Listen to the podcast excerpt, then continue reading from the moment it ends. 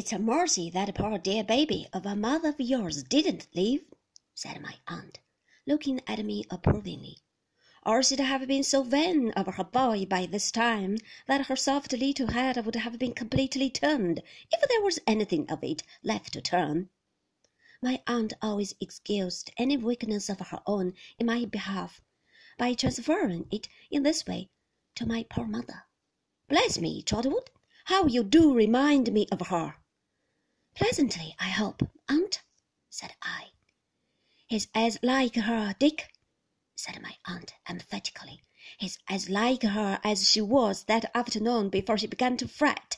Bless my heart, he's as like her as he can look at me out of his two eyes. Is he, indeed?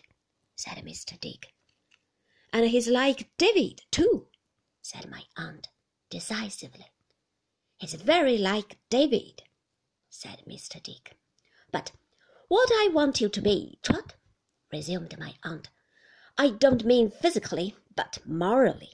You are very well physically, is a firm fellow, a fine firm fellow with a will of your own, with resolution, said my aunt, shaking her cap at me and clenching her hand, with determination, with character.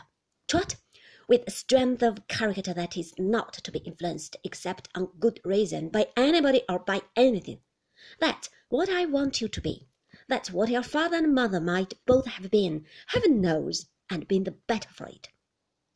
I intimated that I hoped I should be what she described.